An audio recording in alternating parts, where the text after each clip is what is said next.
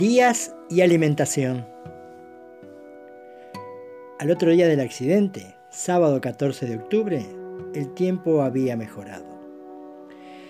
Los que podrían salían del fuselaje y tomaron conciencia de dónde se encontraban. Esperaban en cualquier instante la llegada del rescate. Creían que estaban en Chile, según las últimas palabras del piloto laboral. Tenían ya un rudimentario esquema de organización que aspiraban a mejorar de acuerdo a las circunstancias. Un líder, Marcelo del Castillo, un equipo de limpieza y acomodo del fuselaje para dormir.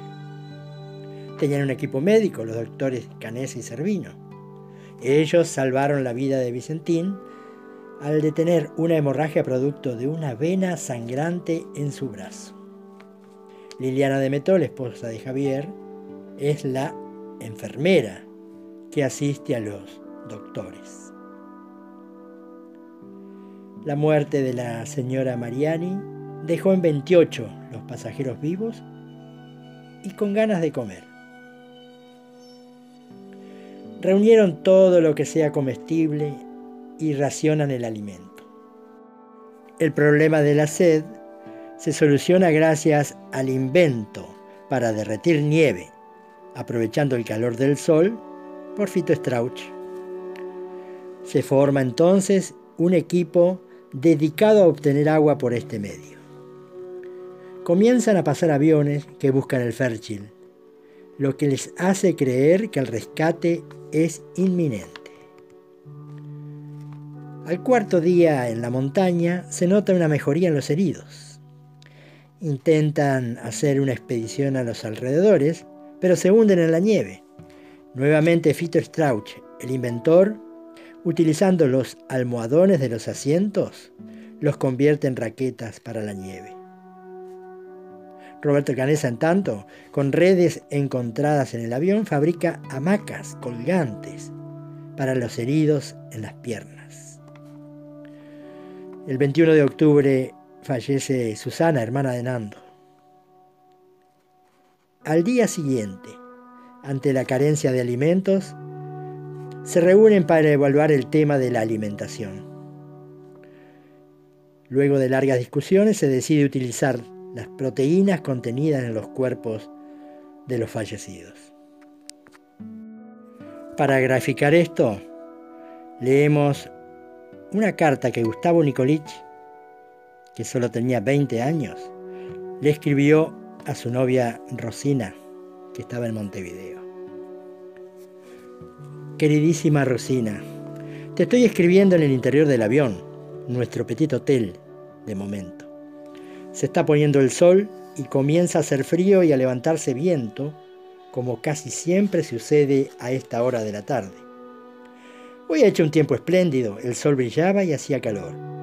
Me recordaba a los días que pasábamos juntos en la playa, con la gran diferencia que allí nos íbamos a comer a tu casa, mientras que aquí tengo que quedarme afuera del avión sin nada que llevarme a la boca.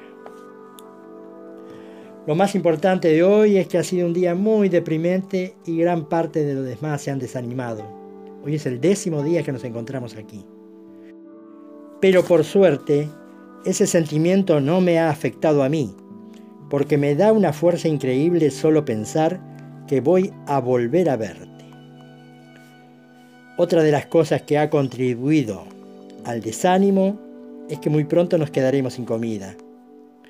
Ya solo nos quedan dos latas pequeñas de mariscos, una botella de vino blanco y otra pequeña de licor de cerezas que para 26 hombres, bueno, hay algunos chicos que quieren ser hombres, es lo mismo que nada. Una cosa te va a parecer increíble.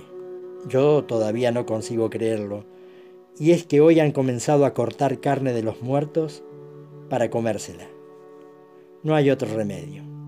Yo había rezado a Dios desde lo más profundo de mi ser para que este día no llegara nunca. Pero ha llegado y tenemos que aceptarlo con valor y fe. Fe porque he llegado a la conclusión que de si los cuerpos están ahí, es porque Dios los ha puesto ahí. Y lo único que importa es el alma. No debo sentir remordimientos. Y si llega el día en que yo pueda salvar a alguien con mi cuerpo, lo haría con mucha alegría. Y siguiendo con el lunes 23, el famoso día 10, es un día bisagra. Escuchan por una radio portátil allá en el Fairchild la noticia del abandono de la búsqueda del avión.